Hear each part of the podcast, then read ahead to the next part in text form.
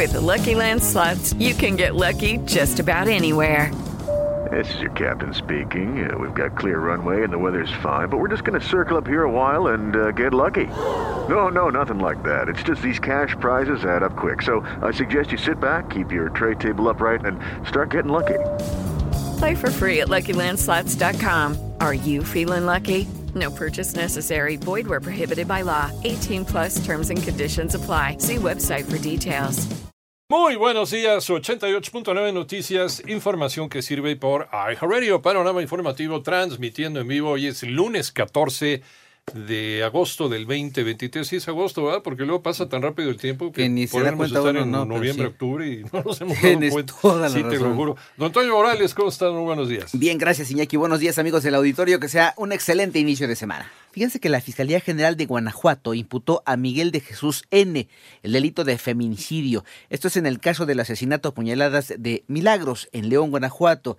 En el caso de encontrársele culpable, podría purgar una pena de hasta 60 años de prisión. Cabe recordar que fue el eh, pasado viernes por la noche cuando el presunto feminicida se entregó a las autoridades, luego de que trabajadores de una gasolinera del barrio de la Noria Alta en Guanajuato capital lograron identificarlo y llamaron a las autoridades.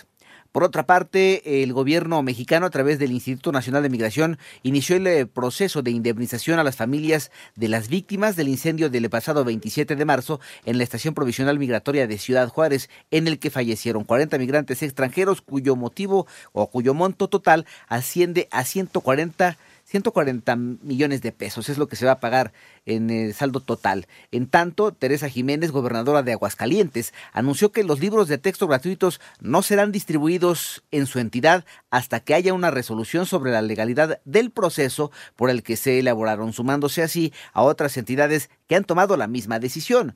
Además, esta mañana la Junta de Gobierno de la UNAM informó que el próximo 21 de agosto emitirá la convocatoria para el nombramiento de la persona que asumirá la rectoría durante el periodo 2023-2027, tras la próxima salida de Enrique Graue, quien dejará el cargo en unos meses tras ocho años ya de gestión.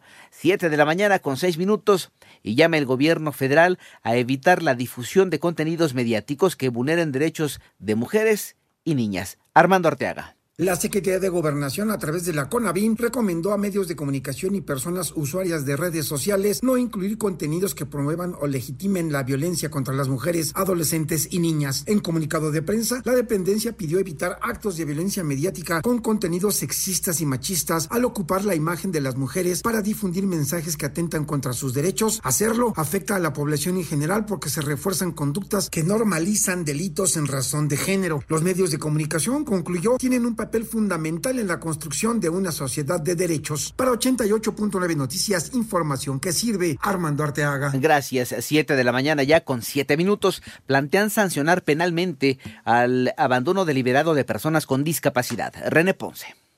El diputado federal del PAN, Eliseo Campeán, propone reformar el Código Penal Federal para que se tipifique como delito el abandono consciente y deliberado de niñas, niños, adolescentes o adultos con cualquier tipo de discapacidad y sancionarlo hasta con cuatro años de prisión. En el texto se puntualiza que quien abandone a estas personas, teniendo obligación de cuidarlas, se le aplicarán de un mes a cuatro años de prisión si no resultare daño alguno, privándolo además de la patria potestad o de la tutela. Si fuese ascendiente o tutor del ofendido, se define el delito de abandono como todo acto de aislamiento o hacinamiento sistemático, permanente, consciente y deliberado hacia cualquier persona con discapacidad. Para 88 9 Noticias, René Ponce Hernández. Gracias. Siete de la mañana ya con ocho minutos. Vamos con información internacional.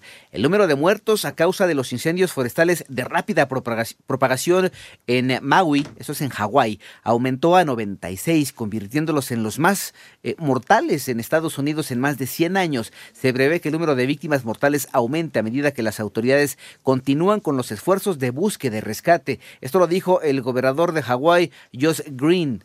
Por otro lado, un avión que participaba en un espectáculo aéreo se estrelló contra un edificio de departamentos en Michigan, Estados Unidos. De acuerdo con el video difundido, los pilotos pudieron eyectarse por su parte. Las autoridades locales no reportan muertos o heridos en el sitio del impacto. En tanto, el economista de ultraderecha eh, de Millet consiguió el 30.1% de los votos de las elecciones primarias para la presidencia de Argentina y se convierte en el protagonista de esta elección que confrontará las, eh, eh, a la extremista de seguridad Patricia eh, Bullrich y al ministro de Economía Sergio Massa. Por su parte, el Papa Francisco condenó como un acto violento sin razón de ser el asesinato del candidato presidencial ecuatoriano Fernando Villavicencio y pidió el fin de la violencia política en el país sudamericano.